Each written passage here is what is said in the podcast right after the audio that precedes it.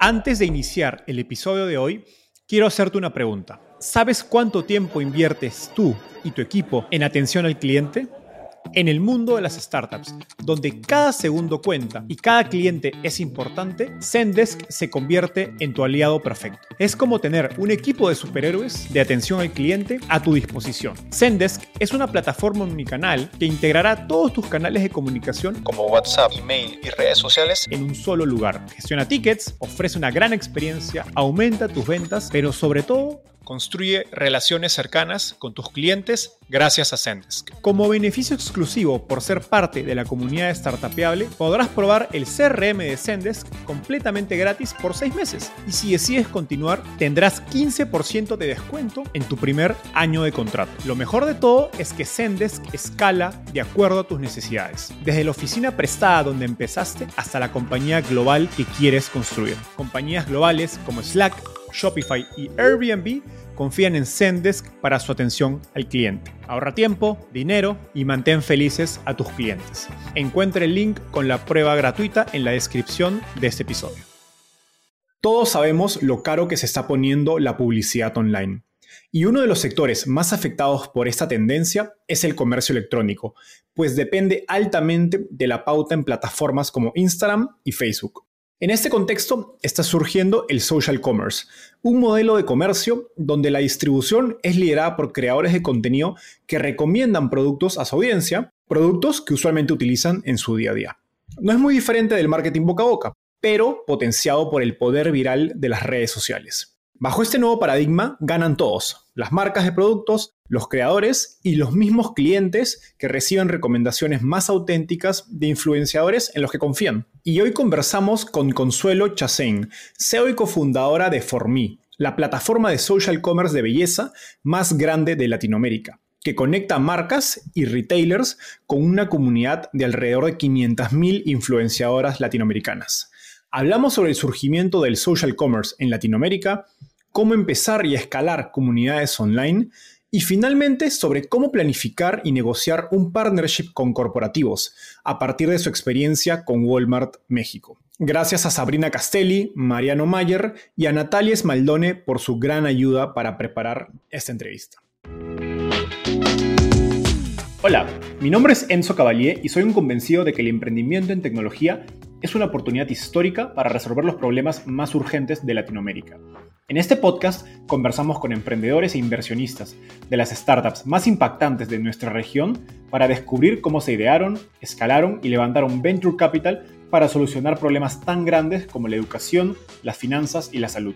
Recuerda visitar www.startapeable.com donde encontrarás todo un ecosistema de recursos para tu camino startup. Hola Consuelo, ¿qué tal? Bienvenida al podcast. Hola Enzo, ¿cómo estás? Gracias, gracias por la invitación.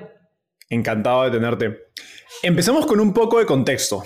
Mariano y Sabrina nos, contaron que no eres para nada la, mujer estilo coqueta, sino que más bien eres corredora de autos y incluso de niña coleccionabas autos.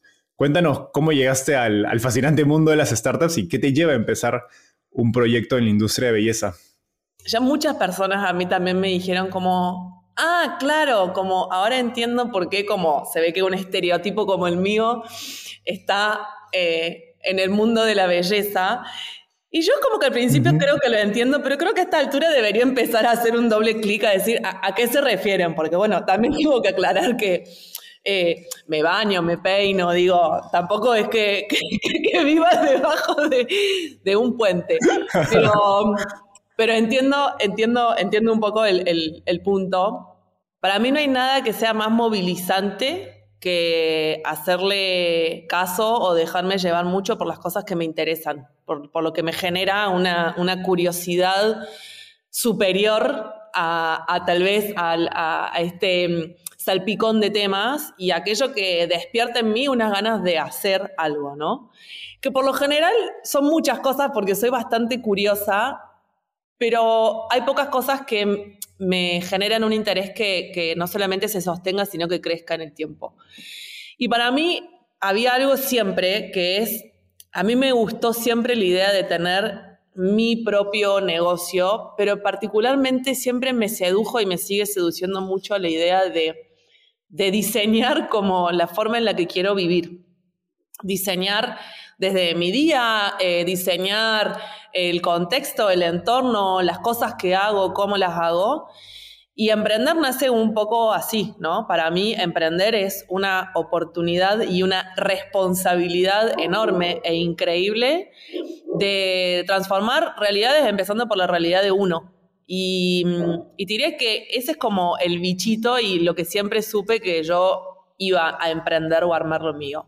Pero también siempre supe que nunca lo iba a hacer sola que realmente quería hacerlo y quería encontrar con quién es. Y creo que lo que más tiempo llevó, desde que a mí tenía como esta, esta chispita, hasta que realmente tomé ese paso, fue estar absolutamente convencida de con quién es lo que quería hacer. Yo siempre digo que hoy a mis socias las elijo antes que cualquier proyecto. Antes somos socias y después lo que venga y lo que sea, sé que es algo que vamos a construir. Entonces, para mí, diría eso. Y la belleza, específicamente como nicho, fue una consecuencia de, de construir algo muy de cerca de una comunidad y muy de cerca de un grupo de personas de quienes fuimos aprendiendo, fuimos entendiendo y tal vez por eso, como la belleza nunca fue un objetivo en sí mismo, sino una consecuencia, es que tenemos un abordaje personal y profesional muy particular de, de este nicho que vuelve a lo mismo, que es para, nos, para mí personalmente la belleza es es la consecuencia de construir una vida basada en bienestar. Y al final del día creo que es eso, ¿no? Entonces el abordaje que nosotros traemos al mundo de belleza tiene mucho más que ver con la autenticidad, con la genuinidad y con los intereses personales, con el mundo de las pasiones individuales. Y bueno, desde ahí va. Hablando de, tus socias y, y estos conceptos de autenticidad, ¿qué crees que hace tan especial tu relación con tus socias y qué te convenció de emprender con ellas? Mira, creo que hay algo súper importante que es eh, para mí el, recorrido mm, de, conocerse a uno mismo. Y creo que eh, conectarte con las personas a partir de ese autoconocimiento y como de esa honestidad muy fuerte con uno mismo hace tener vínculos no solamente muy honestos, sino también muy fuertes, porque entendés desde la base la complementariedad que tenés con personas en distintos ámbitos, creo que en el ámbito personal, en el ámbito profesional, en el ámbito emocional. Y a mí me pasó que con Den, que es una de mis socias, nos conocimos trabajando juntas y encontrábamos como esta sinergia entre que somos personas, siempre nos definimos bastante intensas a la hora de trabajar, somos ambiciosas en lo que nos gusta lograr y tenemos un estilo y una forma muy particular que empieza siempre por conectar desde lo humano. Y eso nos fue llevando a construir una muy buena relación profesional, pero también nos hicimos muy amigas. Las dos trabajamos para una compañía que es un, un CXO, un Customer Experience Outsourcing, con más de 10.000 colaboradores, trabajábamos con marcas súper grandes a nivel global. Y, y, te diría que la línea que nos unía era que los desafíos eran cada vez más grandes, el, el, tamaño de la compañía era cada vez más grande y nuestros roles eran cada vez más importantes, pero la línea que nos unía era que no importaba el desafío, siempre disfrutábamos trabajarlo juntas.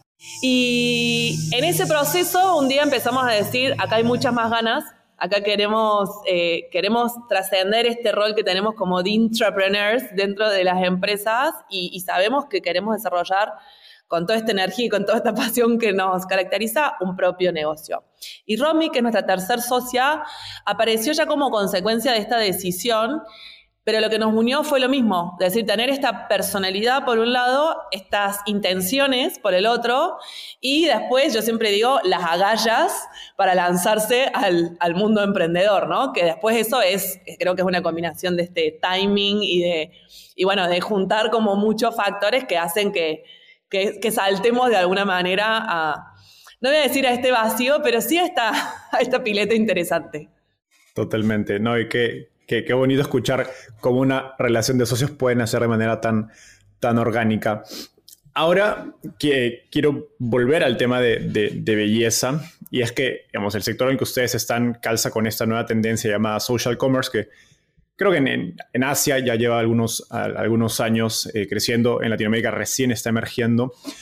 Te he escuchado decir que por un lado existe un gran volumen de creadores de contenido, influencers, que no monetizan sus audiencias y que por otro hay un gran número de marcas, digamos, empresas, que están muy alejados de sus consumidores finales. Me gustaría un poco desglosar esta, esta afirmación, por qué a los creadores les cuesta tanto monetizar y a las marcas porque les cuesta conectar con sus consumidores. Sí, mira, nosotros entendimos que hay un nuevo recorrido. Hay, una nueva manera de conocer productos, de conocer marcas, eh, de conocer servicios, de acceder a experiencias. Pero hay algo que está desde, desde el inicio casi de la, de la humanidad y que hoy es un comportamiento que nosotros replicamos eh, y casi que instintivamente y que hoy hemos encontrado como una manera de conectar distintos comportamientos que se hacían.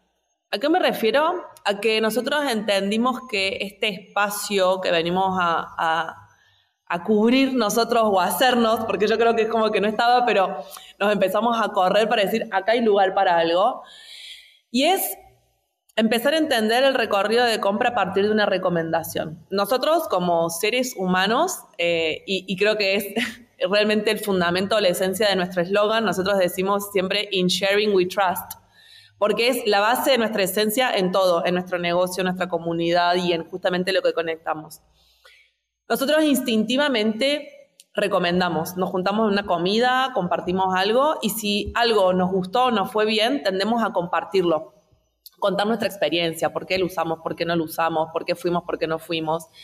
Si es positivo además y si lo hacemos repetitivamente en el, en el tiempo, empezamos a generar cierto expertise en algo, porque decir, si de repente a mí me encanta, no sé, el cuidado de piel, entonces de repente empiezo a probar una crema y un serum y una mascarilla y etcétera, y yo empiezo a ser dentro de mi círculo íntimo esta especie de gurú, esta especie de, de, de máster sin ser una profesional del tema y sin ser una super celebrity, una super actriz, yo, Consuelo, amiga de mis amigas, empiezo a generar en mi círculo íntimo una suerte de autoridad, de legitimidad, porque yo me he vuelto una experta en determinado tema basado en mi propia experiencia, en mi propia forma de interpretar esa marca, ese producto, esa combinación de productos y en mis propios trucos. Y eso empieza a generar una serie de conversaciones o de relaciones asociadas a esa expertise.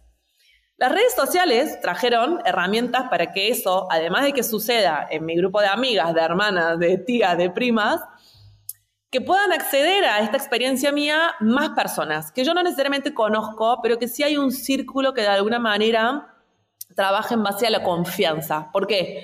Porque hay algo en esa autenticidad de que vi la evolución de Consuelo en su piel, vi todo lo que está probando. No siempre me dice que todo es fabuloso y fascinante, sino que un día se levanta y me muestra que le salió un poco de acné y que probó tal y tal cosa y yo vi cómo le funcionó y empieza a generar esta especie de camaradería entre yo, que no soy, de nuevo, una persona súper famosa, pero sí soy una persona que empiezo a posicionarme sobre un tema. En el medio, ¿qué sucede? Ellos, quien, quien se vuelve un experto en recomendar, va a comprar su producto, lo usa como quiere, prueba su experiencia y la comparte en redes sociales. Y las marcas hoy, a esa persona, que no estamos hablando alguien que tenga un millón de seguidores, son personas que tienen entre 500 seguidores y hasta 50 mil, son nano y micro influencers, pero principalmente nosotros los llamamos estos expertos en recomendar. A las marcas le cuesta mucho llegar, porque esa conversación sucede entre pares, entre un canal que es un Instagram, un TikTok, un YouTube o un WhatsApp. Y es muy difícil poder entender quiénes están genuinamente recomendando mi producto, independientemente de quienes yo contrate como influencers, como, como actrices y demás para que representen mi marca. Entonces, las marcas empiezan a entender que necesitan puentes, que es precisamente lo que hace For Me, conectar estos puntos de una manera que le permitan detectar quiénes son esos fans de mi marca o fans incluso de la competencia, pero que saben mucho de la categoría de la marca que yo promuevo. ¿Cómo llego a ellos? ¿Cómo se clasifican en materia tal vez de, de números más duros o de, o de algunas herramientas que te ayuden a gestionarlo? ¿Y cómo haces para generar de eso un vínculo diferente que pueda ser gestionado y que pueda trascender en el tiempo para capitalizar lo que hoy ya es un recomendador y un vocero de tu marca? Qué interesante. Y hablando de ese nexo, entonces, ustedes, digamos, a la premisa del negocio, del modelo de Formies, como decías, convertirse en ese puente, digamos, ayudar a, los creadores, digamos, los creadores pueden ayudar a las, marcas a conectar con sus consumidores y del otro lado, las marcas pueden ayudar a los creadores a monetizar. Y es gracioso porque yo, recuerdo en, algún punto, eh, cuando iniciaba mi carrera, trabajé en Procter y este rol de algún modo lo, cumplían, eh, recuerdo los, los, mercaderistas, quienes iban a las tiendas retail a mover los productos y también las, las compañías que hacían estudios de, de marketing que pues se ponían a ver, ok, tal producto se ha vendido más, tal producto tiene más market share, tal producto tiene más, ¿cómo se llamaba? Como store share, cuando es el, porcentaje de cobertura que tienes dentro de, lo, de, la visibilidad de una tienda. Dentro de una red social, pues esos roles no, no pueden suceder e imagino que abre, digamos, oportunidad para una compañía como, como For Entonces, explícanos digamos, cómo ustedes habilitan esa conexión. Mira, imagínate que cada persona que esté contenta con tu marca o con tu producto se vuelva un vendedor. Que orgánicamente ya lo es, porque una persona que recomienda indirectamente está derivando ventas, pero que uno como marca lo pueda medir, lo pueda traquear y que uno como recomendador pueda empezar a ganar dinero por eso, pueda empezar a capitalizarlo. Y no es solo dinero, es también estatus, es pertenencia, es empezar a acceder a beneficios. Entonces, ahí es donde yo creo que el circuito de compra está en procesos de redefinición y por supuesto que es algo que es iterativo y que es constante, pero lo que se está redefiniendo desde un lugar más profundo, y vos como ex PNG lo, lo debes saber, es empezar a incorporar en este circuito de marketing, en este circuito comercial, agentes, actores, figuras que antes no tenían un lugar formal. Entonces nosotros trabajamos con una lógica de que Creemos en círculos virtuosos que conectan y que potencian el universo de los intereses genuinos, de las pasiones genuinas, con el universo comercial. Hoy nosotros tenemos la posibilidad de permitir que cada persona que está generando una recomendación y que tiene un impacto positivo en la percepción de una marca, el conocimiento de un nuevo producto, la confianza sobre una marca, sobre un producto, entonces tiene que tener el derecho de poder monetizarlo. Y cuando nosotros hablamos de monetizarlo, hablamos de dos tipos de beneficios, o mejor dicho, tres tipos de beneficios. El primero nosotros llamamos, es un modelo de benefit sharing. Si tú ya eres un, referente y un representante de esta categoría o de estos productos, a lo primero que accedes es que a ser parte de nuestro club de reviewers, accedes a recibir productos gratis y ese producto vos lo recibís como reconocimiento del lugar que ya tenés en tu comunidad. Con ese producto nosotros lo que buscamos es que vos ahora, en vez de ir a comprar ese producto y transmitir tu experiencia, puedas recibirlo, lo recibes en tu casa, una experiencia súper linda, con un unboxing y que también empieza ahí este espacio de estatus, de, de merecimiento y de reconocimiento y compartís tu experiencia en tus redes sociales, donde vos ya tengas tu propia audiencia, tu comunidad y donde te sea natural construir ese contenido. Después te pedimos que generes una reseña digital que principalmente se aloja en el sitio donde la marca está buscando comercializar ese producto. Puede ser una farmacia, puede ser su propio e-commerce, puede ser un, un e-retailer. Pero esa, esa reseña no es me gustó, me encantó, qué bueno, sino que es una reseña, nosotros llamamos una reseña insightful. Básicamente es una reseña de un experto que ayuda a que el, próximo cliente que entre digitalmente pueda tomar mejores decisiones pueda decirme con conocimiento de causa si este producto es para piel grasa, para piel mixta, si el tono es el que me funciona o el que no. Entonces empieza a enriquecer la experiencia del que compra basado en experiencias de usuarios reales que conocen con mucho detalle cómo usar ese producto y no solamente qué es ese producto. Y el último punto que para nosotros es súper valioso es que estas personas que acceden a, esto, a, probar estos productos además comparten respuestas que son procesadas en formato de insights y que ayudan a nutrir a los departamentos de marketing y los departamentos de producto en insights, en claims, en opiniones basadas en usuarios reales que efectivamente probaron sus productos y que no son explícitamente contactados por la marca que sientan que en esta contratación tengo que decir 10, 10, 10, 10, todo espectacular, sino que realmente el hecho de ser neutrales como For Me y ser una plataforma que pueda trabajar con múltiples marcas permite que ese insight sea real. Y por lo tanto la construcción de esos nuevos mensajes, de esas nuevas campañas, de esos nuevos canales, empieza a tener mucho más que ver con adaptar el marketing a la cotidianeidad y no al revés, forzar que la cotidianeidad se adapte al, al marketing, ¿no? Y el segundo módulo es, ok, recibes productos, esto también implica ser reconocido, porque hay que ser también elegido y seleccionado, hay que poder mantenerse dentro de este club. Pero además, y este es el módulo que estamos trabajando hoy muy fuerte, es ese impacto que tiene ese contenido, esa reseña y esa experiencia puede monetizarse ahora también en dinero. Entonces, las personas acceden a tener una tienda personalizada donde yo no te digo qué productos comercializar, sino que accedes a un catálogo gigante de, todas las marcas y de todos los productos para elegir los que genuinamente recomiendes.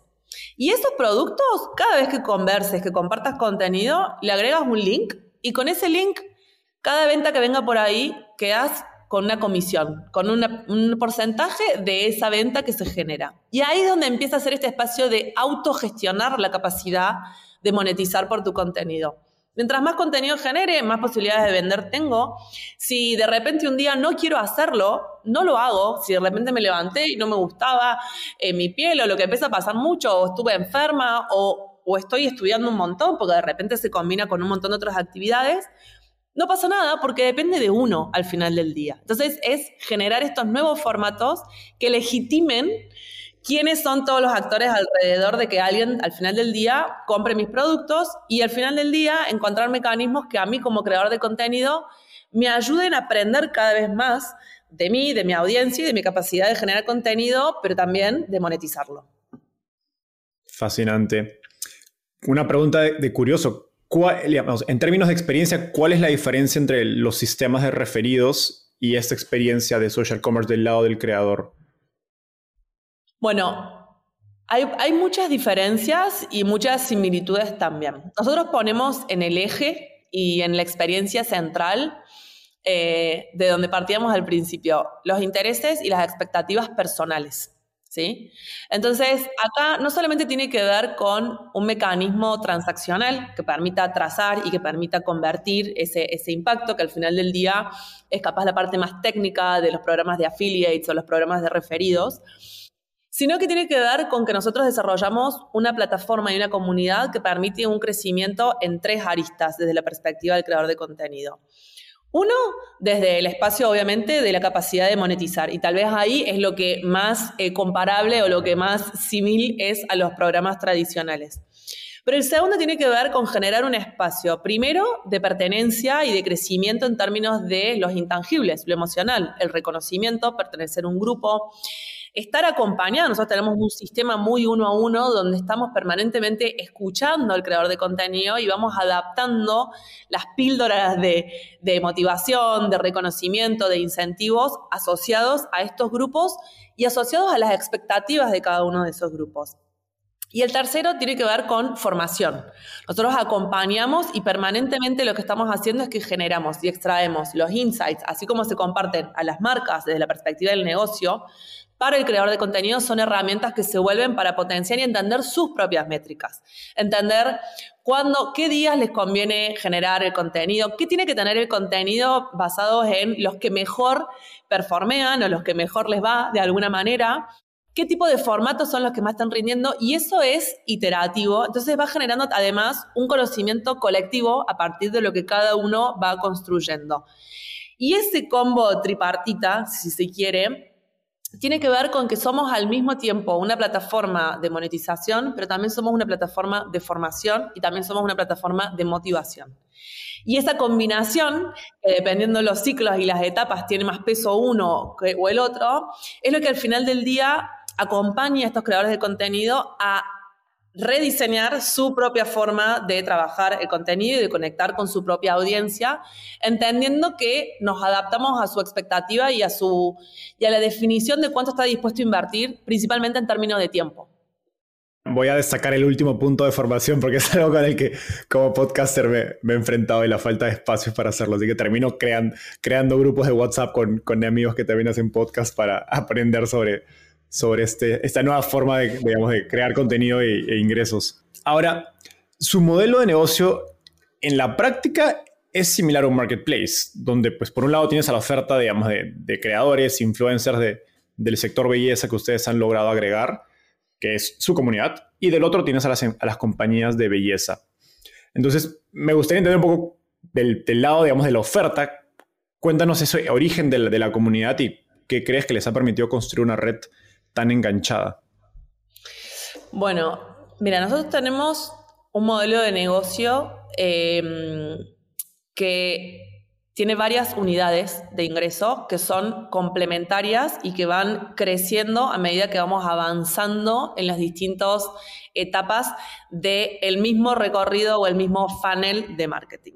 Creo que la clave para construir un modelo de negocios que tenga unidades complementarias es siempre mantener los mismos stakeholders de alguna manera, como nuestros dos grandes grupos son la comunidad de creadores de contenido y la comunidad de marcas de bellezas. ¿Y por qué me refiero a los dos como comunidad? Porque yo creo que el concepto de comunidad es unir dos o más personas, instituciones o grupos a partir de un interés lo suficientemente relevante para que el aporte de cada uno individual puesto en conjunto enriquezca la experiencia, por un lado, y que el aporte que un intermediario, como en este caso F4Me, genere en estos grupos sea mayor que el que puedan lograr incluso como grupos aislados, ¿no? Entonces, desde esa perspectiva que es, no sé, claramente no es una definición científica, pero te podría decir que es como yo hoy eh, canalizo este concepto de comunidad, es permanentemente escuchar dónde está el foco de necesidad de cada uno de estos grupos y cómo esto genera oportunidades en la unión en estos puentes que vamos generando. Eso a nosotros nos permite seguir profundizando y seguir iterando en qué necesita un creador de contenido, qué necesita el consumidor final. Nosotros tenemos una comunidad que son al mismo tiempo creadores de contenido y al mismo tiempo consumidores. Entonces es muy interesante entender este comportamiento y entender dónde están las oportunidades, dónde están como esos filling the blanks que hoy eh, tal vez otras plataformas o otro tipo de relacionamiento no les está dando y lo mismo con las marcas. Entonces, para nosotros es un modelo que es iterativo, nosotros buscamos trabajar principalmente, retransformar el funnel completo, si se quiere. Para un creador de contenido, nosotros somos un espacio donde pueden primero acceder a productos gratis de marcas que adoran, que les fascinan o que quieren conocer, y de eso hasta poder vivir el 100% de esta recomendación y de este impacto que tienen en sus comunidades. Ahora, entender qué los motiva ¿Y qué hace que vuelvan? Es esta combinación de lo que hablábamos antes, es decir, es importante entender que nada de lo que nosotros hacemos que hace que la comunidad quiera estar y quiera volver es transaccional. Siempre tenemos una, una capa y por eso es que hoy el social commerce está tan enfocado en el, en el valor y en la capacidad de poder gestionar una comunidad y no en las tecnologías. Herramientas hay la que se te ocurra, técnicas. Pero el verdadero valor está en cómo hago para que la gente lo comoditice de alguna manera, lo incorpore como hábitos. Y ese desafío, que hoy es el más grande que enfrenta el social commerce, y específicamente en Latinoamérica, donde hoy no tenemos un referente, como vos bien decías, como está en China, como está en India. Y con las marcas lo mismo, las marcas hoy están súper abiertas a innovar. Nosotros eh, representamos hoy para toda la industria de belleza, tenemos como un rol de trendsetter donde las marcas cada trimestre vienen y nos dicen, ¿y ahora qué hago? ¿Y ahora qué hago? ¿Y, cómo sigo? Nosotros empezamos con un piloto de la gestión de lo que se conoce UGC y reviews en, en un año con 50, así muy chiquito. A los dos meses estábamos gestionando 4.000 reseñas. Hoy ya manejamos casi 200.000 reseñas para las marcas, con 43 marcas, con 6 grupos, en 5 países. Y eso es producto de que hay muchísima permeabilidad a encontrar estos nuevos caminos. Entonces, ¿qué es lo que lo vuelve stickiness? Permanentemente escuchar las necesidades de los dos y permanentemente proponer soluciones que vayan complementando y que vayan uniendo orgánicamente lo que necesitamos resolver en la comunidad y lo que necesitamos resolver en las marcas. Hablando de, esta historia de crecimiento que nos acabas de contar súper rápido, digamos, para despertar el interés de, las compañías de belleza, necesitabas, me imagino, cierta masa crítica, digamos, de influencers o creadores antes de que te digan, ok, vamos a conversar en estas posibles alianzas y trabajar juntos. Y, como dijiste, hoy ya tienen un tamaño bastante importante y tienen las pruebas de producto, la posibilidad de generar ingresos. Uno creería a veces que el foco está en lo que vos decías, en este tamaño crítico, en este volumen. Y nosotros también lo pensábamos, como que nosotros empezamos al principio en mucho foco en la comunidad, en ese momento en la comunidad solo de mujeres. Y nuestro, nuestra primera versión de producto eh, tiene mucho que ver con el fundamento de lo que hacemos hoy, pero está muy lejos de lo que hacemos hoy. Nosotros, nuestro primer MVP para profundizar en la comunidad era una aplicación que desarrollamos en el cual principalmente premiaba a las mujeres por dedicarse tiempo para ellas. ¿Qué buscábamos? Lo mismo, premiar el universo de las pasiones y los intereses personales. Pero lo hacíamos con una base en la cual funcionaba con un esquema de que cada persona seteaba y declaraba qué estaba buscando en su vida y definía cómo lo quería resolver. Por ejemplo, quiero bajar mi nivel de estrés o quiero descansar más, entonces voy a leer dos veces por semana. Eso era un desafío y yo cada vez que avanzaba en ese desafío, me sacaba una foto, igual que Instagram, lo subía, lo compartía en un muro, igual que Instagram, y este grupo de personas que también eran parte de la, comunidad me aplaudían en vez de likearme y básicamente me aplaudía la comunidad porque decía, ¿qué estoy haciendo? Leer un libro para desestresarme y lo hago dos veces por semana. Esos aplausos se coleccionaban de alguna manera y te permitían empezar a canjear por premios. Entonces era una combinación de eh, de, conocimiento personal con gamification. Pero ¿qué empezamos a ver? Y fue lo que primero disparó esta oportunidad con el mundo de belleza. Claro, las personas, cuando íbamos a cuáles eran los desafíos más activos, era dedicarme tiempo para mí. Y en eso, cuando veíamos qué hacían, estaban haciéndose la mascarilla, haciéndome una nutrición para el pelo, haciéndome las uñas. Pero lo más interesante es que las imágenes que subían tenían nada que ver con Instagram. Esta persona en Instagram salía ya con la piel perfecta, maquillada, lista, acá en un evento, pero en For Me subía la mascarilla sin filtro en mi casa y era ¿por qué hago lo que hago? No es qué estoy haciendo, ni cómo me veo. Es ¿por qué hago lo que hago y qué impacto tiene eso en mí? Porque aparte cada vez que las cargaba, medía cómo me sentía. Entonces teníamos una, barra emocional para ver si estaba haciendo efecto y eso retroalimentaba el Enzo, no, la verdad que leer no te baja el nivel de estrés, pero te recomendamos hacer yoga dos veces por semana, ¿no? Eso tenía, dentro de las píldoras de, engagement, tenía unas trivias. Y empezamos a ver que había información muy interesante para empezar a compartir con las marcas de belleza, porque era, uno, empezar a conocer el mismo consumidor, desde una faceta completamente distinta.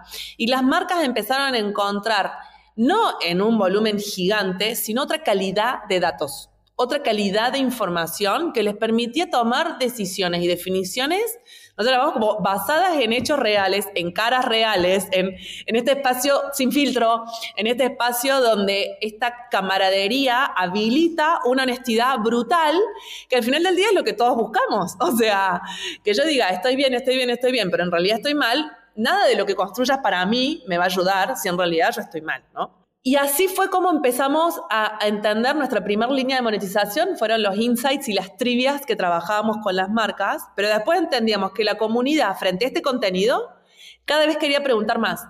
Oye, esa mascarilla, ¿dónde es? ¿Cómo la compraste? ¿Cómo la utilizas? Y ahí empezó a tener mucho más valor este tip, por eso For Me Tips, que son los tips para mí. Estos tips, esta recomendación basada de, yo vi que a Enzo le sirve y le está funcionando, y las marcas empezaron a decir, ah, no solamente puedo generar una pregunta y tener una respuesta valiosa, sino que puedo empezar a trabajar durante todo el funnel. Desde el momento de por qué se hace la mascarilla, qué impacto tiene que se haga esa mascarilla y que lo cuente, cómo le fue con la mascarilla, y ahora esa misma persona puede venderme la mascarilla. Y ese círculo virtuoso es el que nos llevó a empezar a crecer mucho. ¿Por qué? Porque no fue un tema de volumen, sino un tema de profundidad un tema de tener un insight lo suficientemente valioso y hacerle caso a desarrollar el producto a partir de eso. Entonces, la comunidad empezó a crecer orgánicamente porque nosotros empezamos a desarrollarle más opciones para que hicieran lo que ya querían hacer. Y las marcas empezaron a crecer orgánicamente porque empezaron a ver que eso que era un disparador se podía volver una línea de gestión y poder sostener eso es lo que hace que el crecimiento se sostenga y que después obviamente se, se multiplique. Crear comunidad es bastante difícil y parece más a veces un, arte que, ciencia. Cuéntanos algunos ejemplos de esas opciones o funciones que mencionaste que hicieron que orgánicamente crezca su comunidad de creadores.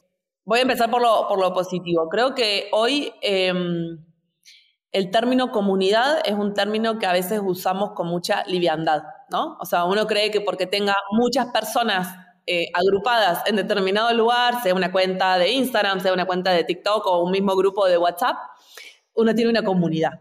Y creo que está muy lejos de ser eso. Una comunidad no es darle un lugar físico o virtual a un grupo de personas, sino es construir una propuesta de valor con un grupo de personas, ¿no? O cuando ellos son parte, cuando todos somos parte de lo que estamos haciendo, diciendo y, y, creciendo, eso es una comunidad. Entonces, para mí lo más valioso y lo más importante es que todas las decisiones que se tomen para ese grupo sean con ese grupo. Y te lo puedo contar en ejemplos no solo de nuestra comunidad, porque es tal cual este, nosotros en las propias trivias que trabajábamos en la primera versión de la aplicación, generábamos las preguntas de producto. Entonces, a nosotros nos permitía, pasamos una comunidad, nosotros en los primeros ocho meses teníamos una comunidad de 50.000 personas en la app.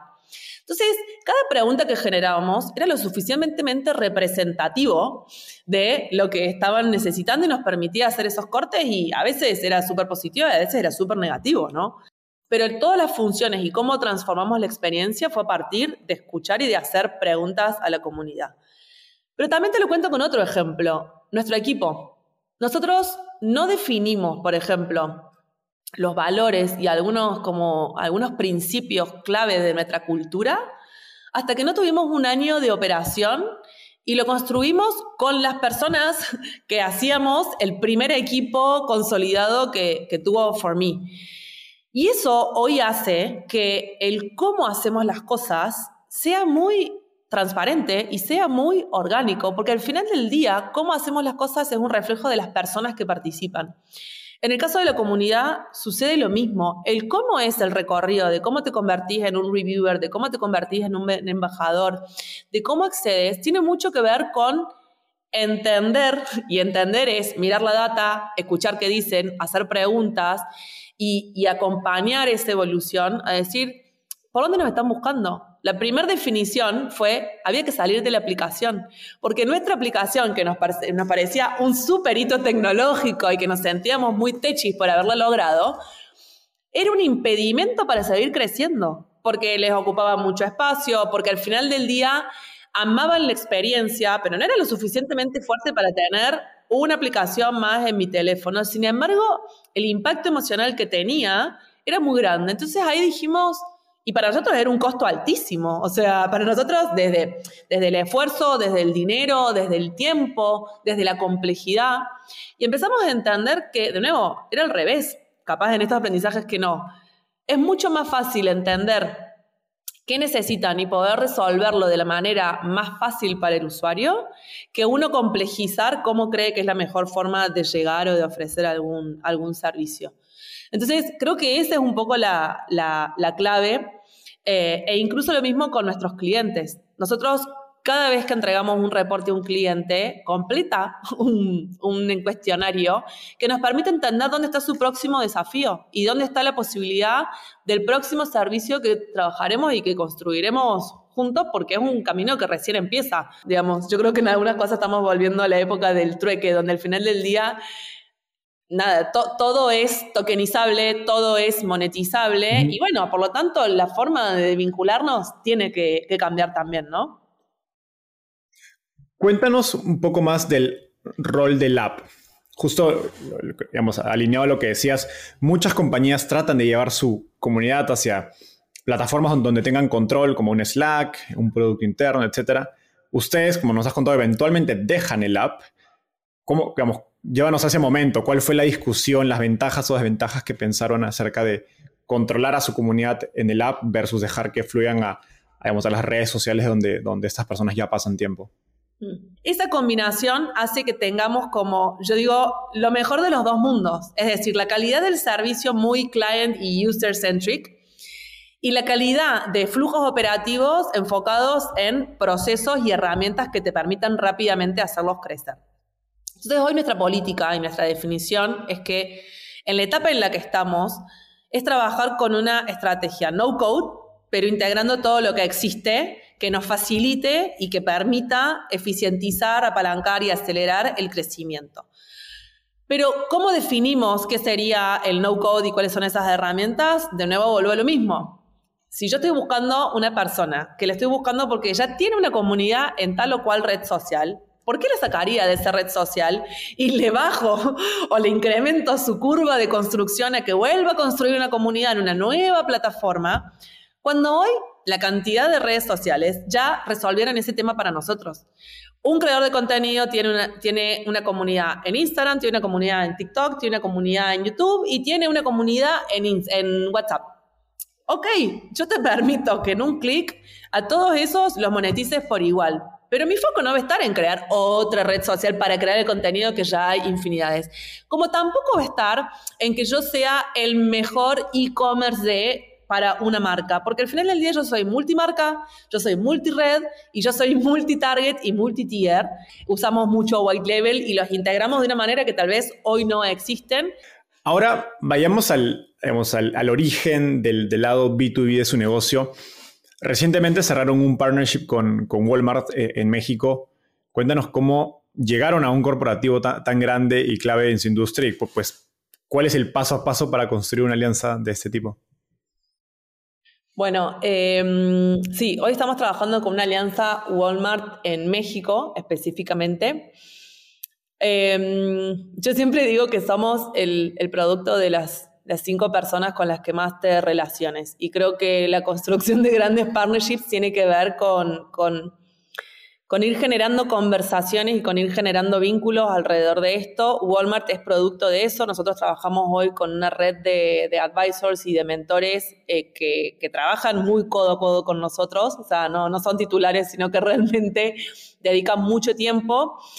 Y nosotros hicimos primero un piloto de social commerce en Argentina y entendimos que para tomar el punta a punta necesitábamos un partnership para principalmente trabajar en dos aspectos muy relevantes. Uno es todo lo que es el sourcing de productos, poder centralizarlo y poder tener el mayor catálogo en el menor tiempo, pero también con la mayor calidad de productos.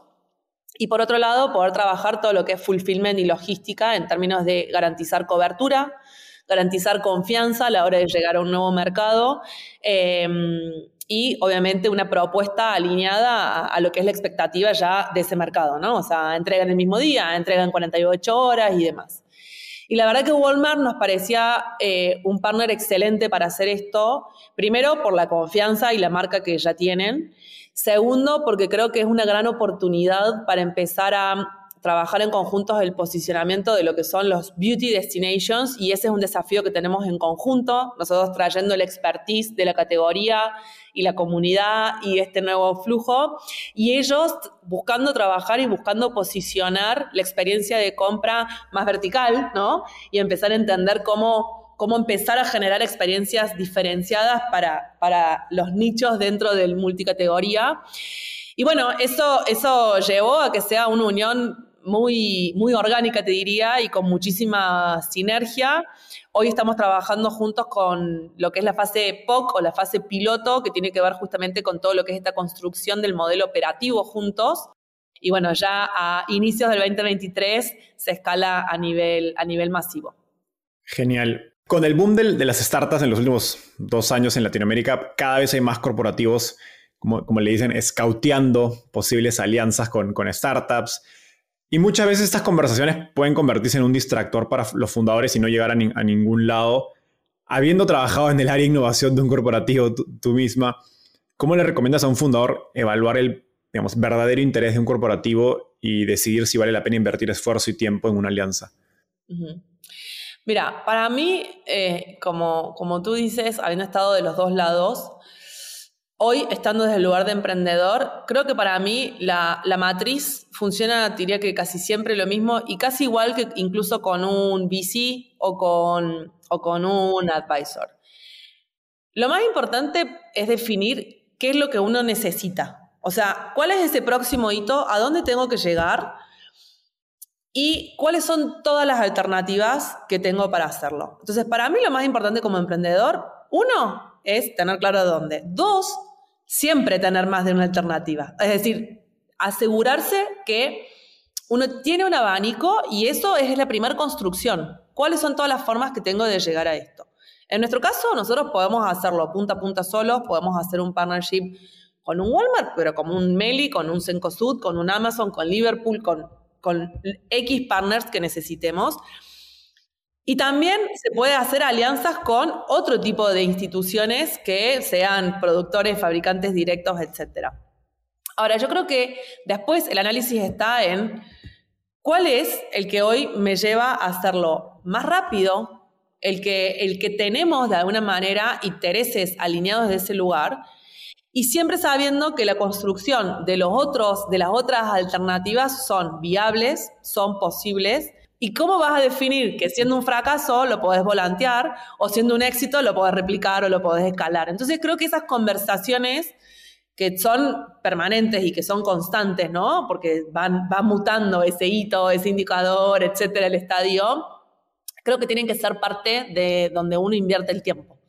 Y bueno, Obviamente creo que ese es un ejercicio que nosotros lo, trabajamos, lo iteramos. Yo creo que de chica em, siempre fui mala para estudiar, pero relativamente buena para aprender, ¿no? Entonces, en ese para aprender es, me gusta sumar personas y miradas a las mesas de conversación. Entonces, en esto que vos decías de cómo te preparás o cómo generás, lo primero que trabajamos internamente es entender el desafío. Pero cuando identificamos ese desafío, o sea, qué es lo que necesitamos, básicamente tenemos un, advisory board con el cual generamos una sesión para construir esta conversación. Entonces es, tenemos este desafío, estamos pensando en estas alternativas, háganos preguntas, que por lo general son preguntas que uno, por la vorágine del día a día, por el expertise que uno tiene, por la experiencia, no solamente la expertise, la mucha o poca, pero en determinado tema,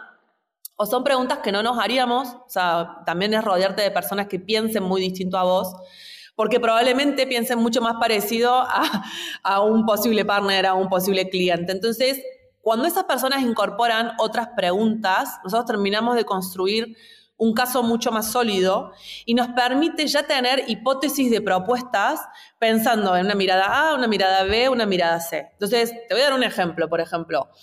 Nosotros inicialmente veíamos eh, un, partnership que para nosotros nos trajera muchísima eficiencia en, tiempos, ¿no? O sea, en, en, el, bueno, como vos sabrás, la moneda más preciada de cualquier startup es el tiempo y creo que de cualquier humano. Pero empezar a llevarlo con, nosotros trabajamos, por ejemplo, parte de nuestro advisory board es Daniel Gándara, que es VP de Producto de Mercado Libre, Marcelo Cid, que es presidente de, Apex América y parte de Endeavor, Max Casal, que es eh, CEO y fundador de Now Sports, cada uno con su expertise. Cuando nosotros le contamos, estamos en esto, estamos pensando en esto, automáticamente sus preguntas a nosotros empiezan a completar cuadrantes Y cómo ellos lo ven nos ayudan siempre para mí a ampliar, primero, el potencial del negocio. Es decir, te traen la mirada de cómo lo ve el otro y entender que lo que nosotros estamos viendo, que es nuestro beneficio, al final del día tiene mucho más impacto en el otro. Entonces pasa a ser un modelo mucho más amplio o, o un vínculo mucho más enriquecido. Entonces, cuando uno empieza a incorporar esas miradas y una conversación concreta es esto, es decir, uno cree que a lo mejor estamos construyendo juntos un canal de awareness y conversión. Y en realidad estás acompañando también a un montón de intangibles que tiene que ver con la transformación de una categoría dentro de un retailer y entender el peso que tiene, por ejemplo, esa categoría en el propio mix de, de categorías. ¿no? Entonces, esas conversaciones son las que a uno lo ayudan a profundizar, agregar y entender mucho más el valor que uno trae a la mesa y también entender las amenazas, lo que vos decías, ¿no? Bueno, ¿qué pasa si se frena? ¿Qué pasa si? ¿Qué pasa si? Y pensar, hacer ese ejercicio, una vez se subestima el tiempo de pensar. Pero creo que justamente eso, para después transformarlo en, en, escenarios y en decisiones. Totalmente. Y qué, qué importante el rol que mencionas de, los advisors. Eh, de hecho, nos han dicho que, bueno, ya lo acabas de comentar, pero nos, nos, han dicho que tienes una red de advisors y mentores muy, muy extensa y de excelente calidad. Digamos, y bueno, Max Casay fue el último que vi que anunciaron. Cuéntanos cuál es tu secreto, qué, qué haces genuinamente diferente al resto de, emprendedores que crees que te ha permitido digamos, conectar y, e involucrar a una red de mentores y, advisors tan, tan exitosamente. Mm. Em, no sé, si, no sé si, es, si, es, si es diferente. Primero que sí, soy muy agradecida de la calidad de personas y sobre todo la calidad de, de, vínculo, de conversaciones que hemos construido con, con For Me, porque para mí es eh, la fuente número uno de aprendizaje, de motivación, de inspiración y de, y de, y de logros. Y no solamente con quienes son formalmente parte del board. Hay un montón de personas alrededor de ForMe que son inversores, parte del equipo de ForMe, o sea que tenemos un equipazo. Yo creo que tiene que ver primero con una cualidad tal vez muy argentina, tal vez hasta cordobesa, que es ser muy cara dura, increíblemente cara dura. Em, creo que es muy importante saber que el no lo tenemos siempre, ¿no? Entonces, para mí, como que había una frase muy linda que es como, por cada what if, you better ask why not. Entonces, es como, creo que eso medio es una premisa, ¿no? Entonces, em, para mí llegar a, personas que admiramos mucho, eh, a, a, sumar al menos a una conversación, Primero es un lujo, pero después es algo completamente realizable. O sea, creo que el mundo hoy está absolutamente conectado. Empieza con el deseo y termina con hacerlo. 1500 no van a venir sin lugar a dudas. Me doy el lujo también de elegir qué rol quiero que tengan, porque a mí también me pasa que eh, me gusta tener relaciones reales, me gusta esta autenticidad de que con un inversor pueda ir a comer y le pueda abrir la operación entera y decir, tenemos este lío o tenemos este tema. Y creo que eso solo también se logra cuando hay un vínculo muy auténtico y los vínculos auténticos para mí tienen que empezar así siempre. o sea, entonces, este espacio de eh, que no tener miedo a escribo un mail, me gustaría un café, me gustaría eh, juntarnos 10 minutos o lo que fuera y creo que eso es muy importante porque tener esa, esa red, o sea, a mí me fascina la gente que ya la, nosotros como decimos acá, que ya lo hizo, que ya la vivió, que ya... Creo que hay tanto de aprender que al final del día es como salir a hacer preguntas. Esas preguntas van a traer respuestas valiosas y las preguntas en otro también generan algo interesante.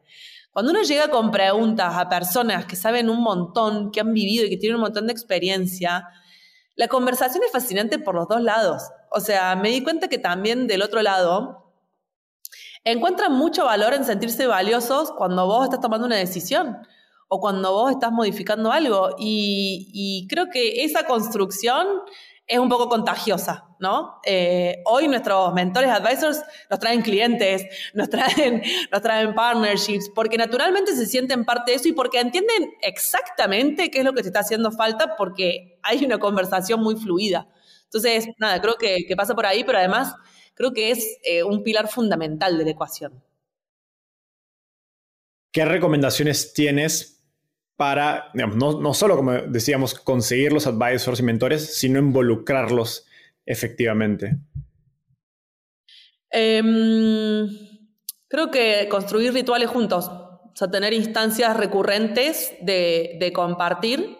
Creo que quien accede a ser, en nuestro caso, nuestros advisors son inversores, ¿no? Entonces hay como un pacto bien explícito donde hay un compromiso que no es un nice to have. O sea, ya estamos juntos en esto y creo en ese formato. Entonces, opinadores hay en todo el mundo, pero un advisor que invirtió tiene otra mirada, tiene otro incentivo y que para mí es muy sano, ¿no? O sea, tiene una parte de tu compañía y por lo tanto es tu socio. Creo que construir rituales que ordenen y que, que te garanticen tener espacios de compartir de los dos lados es súper importante, que tengan su frecuencia, que tengan su periodicidad y también tener canales que te permitan tener el botón de emergencia. O sea, nosotros tenemos un grupo de WhatsApp, o sea, como para ir a lo, bien mundano, donde hay algo increíble, va por acá. Che, y hay algo que es un warning, che, esto es urgente. Entonces necesito, si me podés acompañar, si me podés o si me podés derivar. Y después creo que también eh, tener rituales no solamente laborales, nosotros, por ejemplo, una vez al año nos juntamos a comer y a compartir y a celebrar, digamos, la vida. Y, aparte es una parte que a mí me encanta porque es tal vez todo lo otro de mi approach no convencional, pero hacemos comidas en lugares que no tienen nada que ver ni con un restaurante ni con nada, las hacemos en un galpón, en el atelier de un artista. Nos descontextualizamos para encontrarnos en un lugar y de repente hablamos, por lo general a fin de año, cómo nos fue en el año y, y qué pensamos el año que viene integralmente, ¿no? desde qué estamos disfrutando también y qué cosas no estamos disfrutando, porque toda esa construcción creo que hace un involucramiento mucho más profundo y, mucho más sano desde, todos los lugares, ¿no? ¿no? No siempre todas las épocas son buenas y al final del día creo que es importante construir vínculos que puedan no, no sobrevivir, sino vivir dignamente y bien en todas las situaciones que va a tener indudablemente una startup. No, me, me, fascina tu enfoque porque es ponerle un tinte personal a algo que luego es muy valioso, que es tener a estas personas cerca. Creo que muchos emprendedores levantan de de ángeles o advisors, pero como tú decías hace un rato, son, terminan siendo titulares, no realmente los involucran y se pierde ese gran potencial que tienes de tener a gente pues de industrias diferentes, en una etapa de repente más avanzada, que te pueden traer simplemente perspectivas muy ricas, pero si no están no tienen que estar en el día a día, ¿no? Eh, trabajando contigo, no sé, las campañas de marketing, pero si no tienen cierta cercanía con el negocio y con lo que estás pasando tú como emprendedor, va a ser muy difícil que puedas extraer ese valor que te puedan, que te pueden aportar, ¿no? Entonces, no, no es solo cuestión de quedarse en el titular, sino efectivamente llevarlos a, a la práctica. Consuelo, llegamos a la parte final, se llama ronda de tweets. Básicamente te voy a hacer una pregunta y me tienes que responder en menos de un minuto. ¿Estás lista? Lista. Estoy viajando de San Francisco a Córdoba. ¿Qué libro debería leer y por qué? Bueno, para mí, seguramente te sobra el tiempo, pero hay un libro que se llama Wabi Sabi for Artists, Philosophers and, and Artisans, creo. Es un libro japonés me fascina la filosofía japonesa. Estoy en una época, te recomendaría cualquiera de startups, pero supongo que todos los leíste. Eh, creo mucho en la construcción personal para ser un buen líder y un buen emprendedor. Y es un libro que habla mucho de la filosofía Wabi Sabi. Y la filosofía Wabi Sabi tiene mucho más que ver con el hacer y el sentir que con el pensar. Entonces lo recomiendo mucho y lo recomiendo mucho incorporarlo a la, a la cotidianeidad. Una de las recomendaciones más únicas que hemos recibido. ¿Qué te gustaría cambiar del mundo de las startups en Latinoamérica? Me gustaría cambiar eh, dos cosas, idealmente. Uno, emprender involucra un mindset y un montón de skills que mm, tienen que venir para mí desde la cuna. Creo que tiene que incorporarse esto en la educación y en la educación temprana eh, a veces creo que llegan muy tarde y creo que en los colegios tienen que enseñar resolución de problemas, lidiar con la incertidumbre, el liderazgo en tiempo de cero pesos y todas las cosas que consumen mucha tripa, como diríamos nosotros, y me parece muy valioso naturalizarlo desde chicos. Y lo segundo, me encantaría que sea mucho más equitativo, tal vez mucho más democrático, mucho más accesible para todo tipo de, género. Creo que hay, un, hay, una, gran minoría de mujeres emprendiendo. No podría decirte por qué, pero me encantaría que sea algo que sea mm, que, no tenga una descripción per se, digamos, que sea natural y que sea indistinto quien emprenda. Totalmente. Y ya para cerrar, ¿quién es una emprendedora en Latinoamérica a la que crees que debería entrevistar y por qué? No sé si ya, no sé si ya la, entrevistaste, pero a mí me, fascina y me he hecho muy amiga de Mari Carmen eh, de Casay. Creo que es, he tenido la suerte de conocerla a ella y de conocer su empresa y creo que es una emprendedora que transmite una cultura fascinante en las personas con las que ha decidido construir su compañía. Y creo que para mí eso es lo más valioso de cualquier persona construyendo una empresa. Eh, que tenga la capacidad de generar y mantener una, cultura mm, única, sana y, que esté dispuesta a redefinir también la forma en cómo se hacen las cosas. Buenísimo. De hecho, sí hemos tenido a Mari Carmen, así que vayan a, escuchar ese episodio. Consuelo, ha sido un gustoso tenerte acá. Así que gracias por tu tiempo y a nuestra audiencia nos vemos en un próximo episodio. Chao. Gracias, Enzo.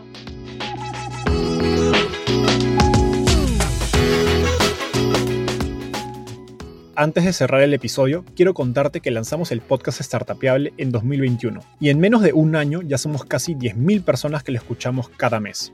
Y quiero seguir creciendo esta comunidad. Por eso, si escuchaste este episodio y te gustó, ayúdanos contándole a un amigo, familiar o colega. Suscríbete y déjanos un review en Spotify o Apple Podcasts. De hecho, me gustaría saber quién eres y por qué escuchas el podcast. Mándame un mensaje sencillo a enzo.startapeable.com o por Twitter a arroba contándome por qué escuchas el podcast Startupeable y cómo te ayuda en tu empresa o trabajo.